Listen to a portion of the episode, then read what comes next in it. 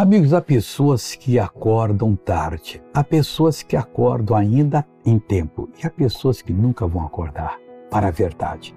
O apóstolo Paulo era um perseguidor da igreja, era um homem mau, um homem que fazia coisas terríveis achando que agradava a Deus. Ele entendeu mal a lei de Deus. Veja o que ele escreveu em Romanos 7,10.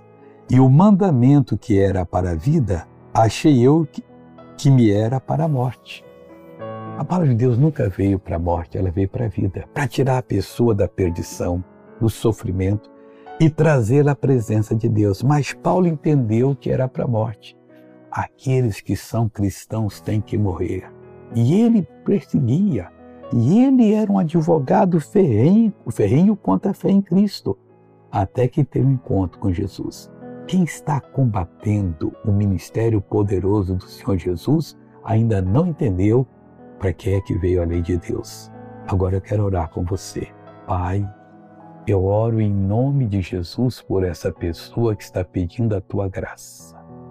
Oh meu Deus, envia agora o teu poder, toca nessa vida, liberte-a completamente.